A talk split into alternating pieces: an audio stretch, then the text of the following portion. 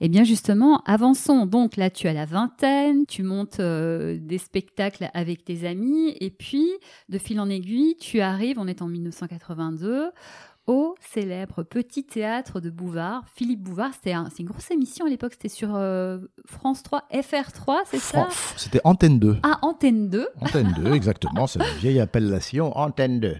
Et donc ça, c'est important pour toi. Concours de circonstances, ma petite amie de l'époque s'appelait donc Patricia Lecomte, elle cherchait du boulot, et il se trouve qu'elle est, devenue l'assistante de Philippe Bouvard. Et elle me dit, Philippe Bouvard prépare une émission, je sais qu'il a besoin de comédiens, il, veut faire passer des auditions à des comédiens. Et comme tu es déjà passé dans plusieurs de ces émissions pour la promo de ton spectacle de café-théâtre, je pense qu'il va t'appeler. Voilà, en tout cas, je te donne l'info. Effectivement, donc grâce à elle, je me pointe en septembre 82. Philippe Bouvard nous dit voilà, je vais créer une nouvelle émission qui s'appelle le Petit Théâtre de Bouvard. Avant, je faisais un talk show et à la fin, je faisais venir des, des humoristes. Maintenant, je vais inverser. Je vais faire plus d'humoristes et un peu de talk show. Donc j'ai besoin de 10 acteurs, actrices pour commencer. Donc là, vous êtes 60. Alors pour vous coopter, vous choisir, je vais simplement vous donner un sujet hein, que je tire dans un panier. Ceux qui sont intéressés par le sujet lèvent le doigt, vous faites une impro de 3 minutes et si ça me fait marrer, je vous engage. Waouh Aussi simple que ça. Donc tu as été pris. Tu te rappelles de ton sujet? Alors le sujet pour lequel j'ai levé la main, en tout cas on est passé dans les derniers, parce que je me rappelle il y avait des gens comme Lucini, euh, il y avait beaucoup d'acteurs euh, qui n'ont pas été pris. Qui n'ont pas été pris, et euh, Lucini est arrivé beaucoup plus tard. Bref, donc il y a plein de sujets qui passent au bout de deux heures et aucun me, me satisfait. Et mon copain il dit c'est mon Bruxelles, bah viens on se casse, il va pas nous prendre. Je dis attends, attends, il, avait déjà pris neuf personnes. Il en voulait 10. Il me dit voilà, c'est pas la peine, on va être dans les derniers, il va pas nous prendre. Je dis ben on sait jamais. Donc toujours positif. Et il y a un sujet qui sort, il dit voilà, c'est le patron d'une ébénisterie, donc il travaille le bois, euh, passe une annonce dans le Figaro et c'est un émigré qui se présente. Et moi je lève le doigt. Et mon pote il me dit mais pourquoi tu lèves le doigt? J'ai une idée. T'as une idée? Ouais, tu me suis. Parce qu'il fallait improviser. Et je lui dis tu vas prendre l'accent portugais. Ah bon? Prends l'accent portugais. Ok. Et Bouvard me dit bah venez messieurs. Et il me regarde dans les yeux, Philippe Bouvard, il me dit bah je suppose que vous allez faire l'émigré. Je dis non non, je vais faire le patron. Bravo. Ah, donc tout le monde, les oreilles et les yeux en éveil, se dit qu'est-ce qu'il va nous faire celui-là? Et donc, j'ai pris l'accent africain. Et tout ce qu'on demande à un immigré, c'est-à-dire aux cartes de séjour, permis de travail, je l'ai demandé avec l'accent africain au portugais qui postulait pour le poste.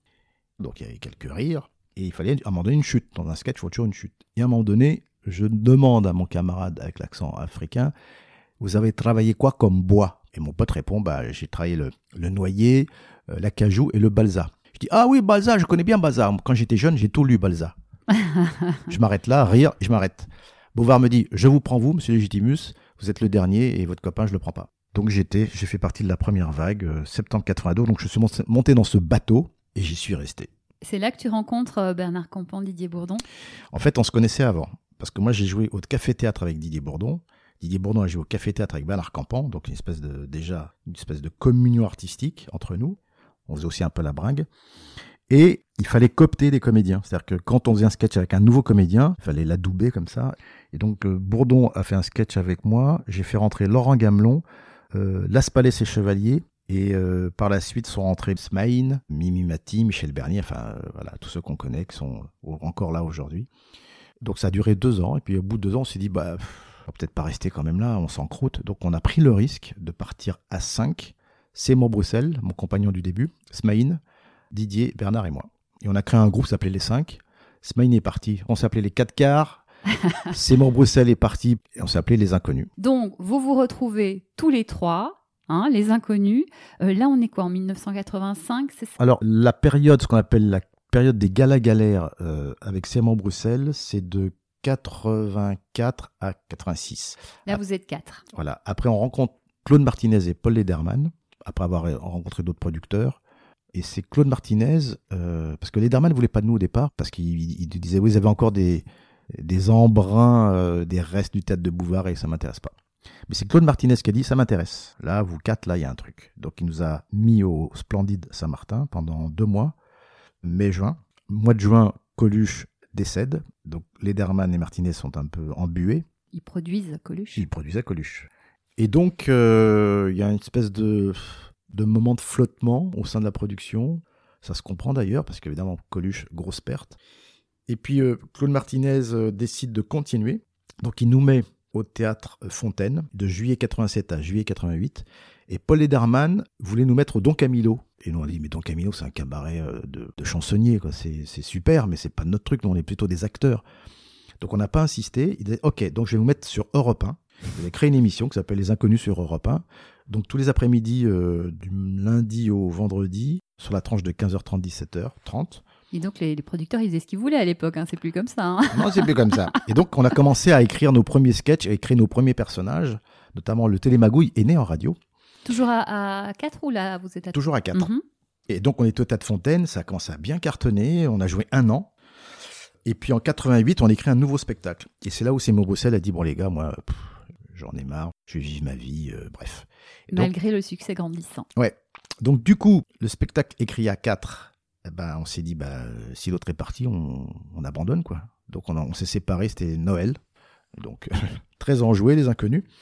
Et c'est euh, Jacques Descombes, notre metteur en scène de l'époque, qui nous dit Non, mais les gars, 4 c'est bien, mais 3 c'est encore mieux. C'est toujours deux contraintes, donc c'est une espèce de géométrie variable. Il dit bah, écoute, on va réfléchir. En janvier 89, on se dit Bon, on fait quoi, les gars? On remet le couvert? Ouais, ok, on remet le couvert. Donc, on réécrit le spectacle qui était écrit pour 4, pour 3, Pourquoi vous remettez le couvert euh, parce que bah, on, y croit, tout vous, simplement. vous étiez bien ensemble aussi Oui, oui, bah, c'est une amitié artistique avant tout. Donc on se retrouve au Palais Royal, euh, je me rappelle, le 5 mai 89, et là c'est parti. Et tout s'est enchaîné, euh, les prix, les émissions de télé, ça a duré euh, 7-8 ans. Il s'appelle comment ce premier spectacle où vraiment tout part? Au secours, euh, tout va bien. Et ça part grâce au théâtre. C'est pas grâce à des émissions ou quoi que ce soit. C'est vraiment le théâtre. Déjà on avait une petite cote, parce qu'on avait joué un an, et puis on, avait fait Europe 1 quand même. Donc on avait une, une certaine popularité, mais ça a été confirmé à 3 au Palais Royal. Tu te rappelles le moment où vraiment vous êtes rendu compte que ça y est, ça partait quoi? Palais Royal, Voilà. Il y, a, il y a eu une générale qui a été euh, faite dans ce théâtre.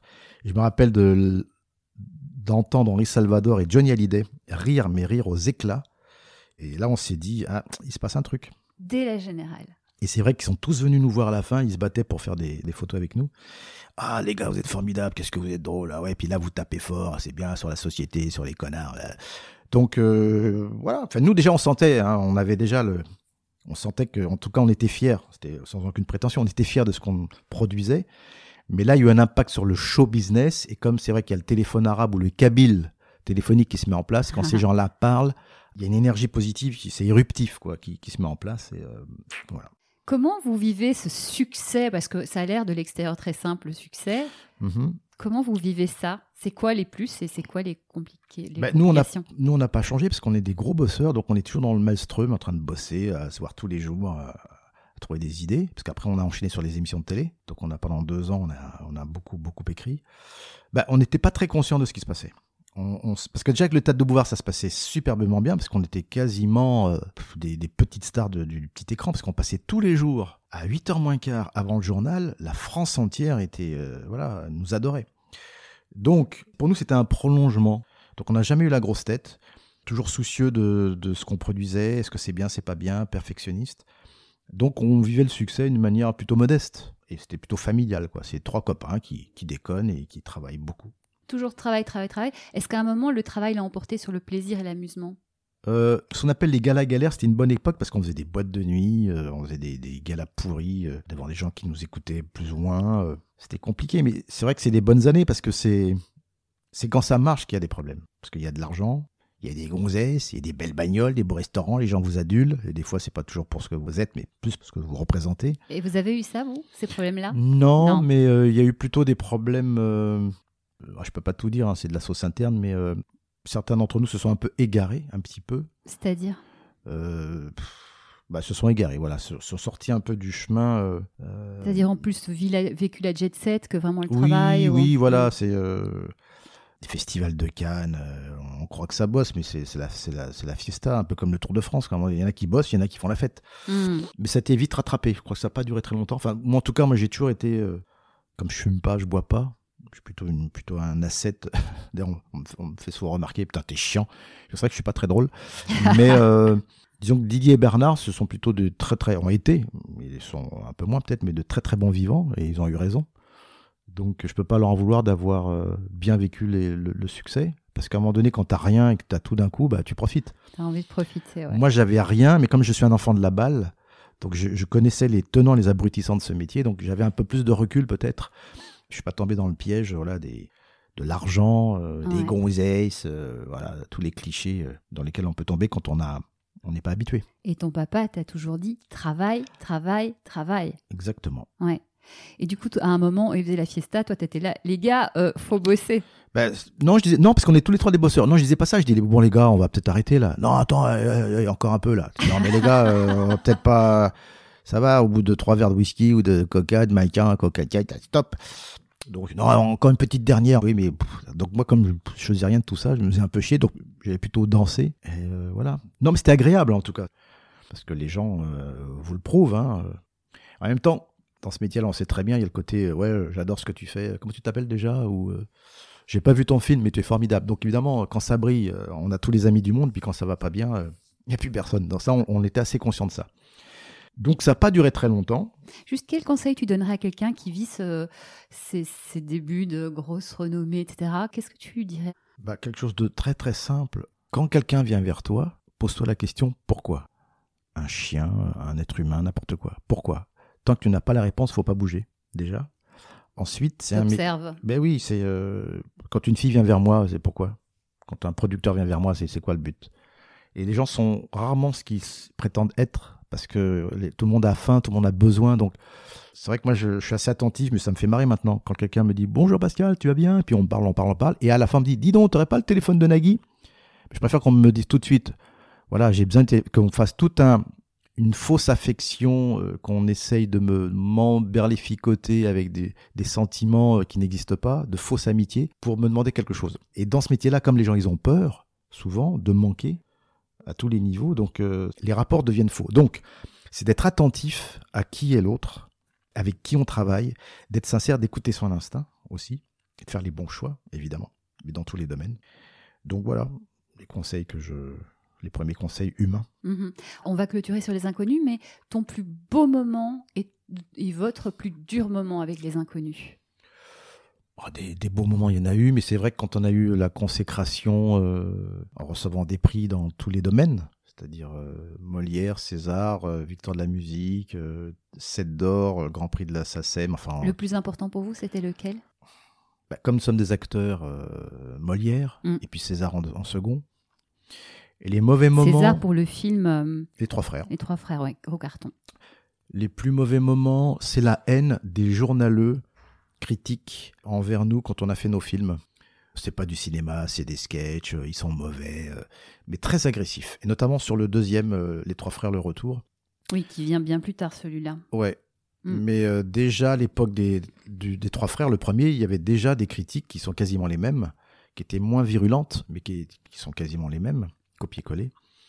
Euh, et l'agressivité aussi, euh, quand on a fait, euh, qui est une prolongation, c'est une émanation même, je dirais, de ce qui s'est passé avant, quand on a fait les Restos du Cœur. Euh, on été agressé, mais d'une force. On disait ouais, vous cautionnez ce- cette association de merde, sachant que voilà tous ces chanteurs blindés, euh, bourgeois qui se font de la promo, on vous déteste, ouais, les inconnus. Et puis c'est, c'est, mais. Non, mais c'est les haters d'aujourd'hui, mais qui existaient déjà hier différemment, c'est ça? Exactement. Parce qu'il n'y a pas vraiment de raison. C'est Non. de la jalousie ou des choses Je comme sais ça. pas ce que c'est, mais nous on a fait tellement de bien, et je ne comprends pas qu'on puisse nous faire autant de mal. Ça vous a vraiment fait mal personnellement? Pas personnellement, parce que moi, dès qu'on touche aux inconnus, je, je, je, je mords. Euh, comme Didier Bourdon, d'ailleurs, euh, tous les deux, on est un peu plus euh, agressifs que Bernard. Parce qu'il n'y a aucune raison, en fait. Il n'y a aucune raison de nous attaquer. Qu'est-ce qu'on a fait de mal, quoi Je veux dire, à un moment donné, euh, si on va dans un tribunal, l'avocat de la défense, euh, oui, oui, non, mais à un moment donné, euh, Non, puis vous proposez quelque chose, après libre aux gens de prendre ou de pas prendre, mais tout a le droit d'exister tant qu'il y a du respect, enfin Bah, voilà quoi. c'est-à-dire, on peut dire, j'aime pas, mais qu'on dise pas, c'est pas bien. Hum, hum. Donc c'est ça. En fait, pour conclure, par rapport à votre question, chère madame, c'est la méchanceté gratuite Tu, envers tu me nous. vous vois, je te tutoie. Oui, mais j'aime bien, c'est sympa. Voilà, méchanceté gratuite, ça, c'est c'est ce qui nous a fait le plus grand mal. Ouais, c'est c'est dommage, mais euh, c'est ça ne s'est pas encore arrêté. Hein. En tout cas, si, si on fait le, le bilan, ce qui est très marrant avec les inconnus, donc vous avez fait plus de 300 sketchs, vendu 5 millions de DVD, voire plus. Et ce qui est dingue, c'est que à ce jour, vos vidéos, elles ont été vues plus de 500 millions de fois. Alors, c'est un milliard maintenant. Un milliard On- maintenant On dépasse le milliard. ouais.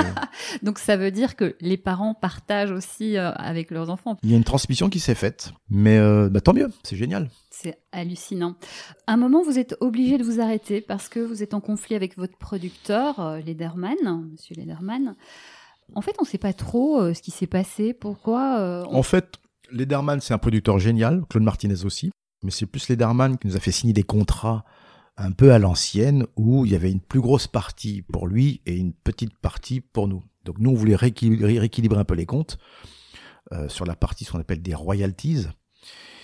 Et donc, il y a ça, on s'est dit, mais attendez, il y a beaucoup d'argent. Et à l'arrivée, il, y a- pff, il dit, mais vous avez quand même beaucoup d'argent. J'ai dit, oui, mais toi, t'en- vous en gagnez plus. Enfin, il y a- il y a- voilà, il y a- bref. il n'a pas voulu renégocier le contrat. Non. Et du coup, ben, bras de fer, et du coup, ben, on s'arrête. C'est-à-dire que quand, quand on débute, on fait des efforts, mais quand ça marche, on se partage le gâteau. Donc on a dû faire des procès pour récupérer la moitié du gâteau. Voilà. Oui. Donc à un moment donné, on s'est dit, si on bosse, on bosse pour lui. Et nous, on bosse pour rien. Donc, Bah, à un c'est moment un donné, on- peu donc, frustrant, ouais. donc il y a eu un temps mort. Il y a aussi un petit temps mort dû au fait que Didier et Bernard avaient aussi envie de faire des choses tous les deux. Euh, Tu veux dire de leur côté ou leur- ensemble? Ensemble. Mhm. Donc un jour, ils m'ont convoqué euh, place Victor Hugo. Convoqué. Non, mais j'étais convoqué et Didier Bourdon a dit voilà, euh, on a l'idée de faire un film qui s'appelle Le Paris, voilà, que dit Bernard et moi. donc, j'ai dit mais c'est un peu tôt quand même, parce que là, on a fait les trois frères il y a deux ans et ça va faire bizarre. Et moi, je pensais aux gens, je dis mais ça va faire bizarre, les gens vont nous dire qu'on est qu'on est plus ensemble. C'est- Il m'a dit bah, bah, écoute, on verra plus tard. euh, en tout cas, euh, donc c'était. euh, Ils t'ont informé de leur choix. ouais, donc moi j'étais un peu surpris, un peu déçu. Un peu seulement? Bah, c'est c'est un peu comme euh, c'est comme si vous faisiez le saut en longueur, vous sautez et en plein vol on vous dit non non il y a plus de sable et vous tombez sur du béton. Bah ça fait mal. Vous n'êtes pas prévenu. Mais je comprends ce qu'ils ont fait, mais euh, voilà ça je l'ai rarement dit ça, mais c'est vrai que j'avais envie de le dire. euh, c'est quelque chose qui m'a. D'ailleurs Bernard plus tard est venu à la maison, il m'a dit ouais ce jour-là j'étais très très mal pour toi. J'ai pas osé dire que j'étais pas d'accord. Mais bon. Les choses se sont faites, euh, c'est pas très grave. Mais ça, c'est de la sauce interne, mais j'en parlerai pas plus. Hmm. Mais c'est vrai que l'envie de faire un film, évidemment, c'est légitime si je puis dire. Mais euh, je trouvais que c'était juste un petit peu tôt. Ouais. D'ailleurs, beaucoup de gens me disaient dans la rue, mais alors pourquoi vous n'êtes pas dans les dans le Paris euh Alors oui, c'est à cause de Lederman, certes. Et après, ça s'est compliqué juridiquement entre Lederman et nous par rapport au nom, parce que nous on voulait récupérer le nom. Enfin bref, donc tout ça, on s'est dit, on va enterrer tout ça. C'est pas très, Mm, c'est mm, pas mm. joli. Et c'est après que vous avez récupéré le nom. Euh, je crois que le nom lui appartient toujours, mais on a le droit de l'utiliser. Ça, c'est pas très grave. Ouais. Euh, donc, on lui en veut pas parce que c'est un producteur qui nous a très très bien produit. C'est un peu aussi grâce à lui que nous sommes ce que nous sommes devenus, aussi à- grâce à Claude Martinez. Mais c'était une différence. Voilà, nous on a grandi, il nous a pas, il n'a pas grandi avec nous. Mais c'est pas très grave. Maintenant, euh, on avance, nous sommes ce que nous sommes. et voilà.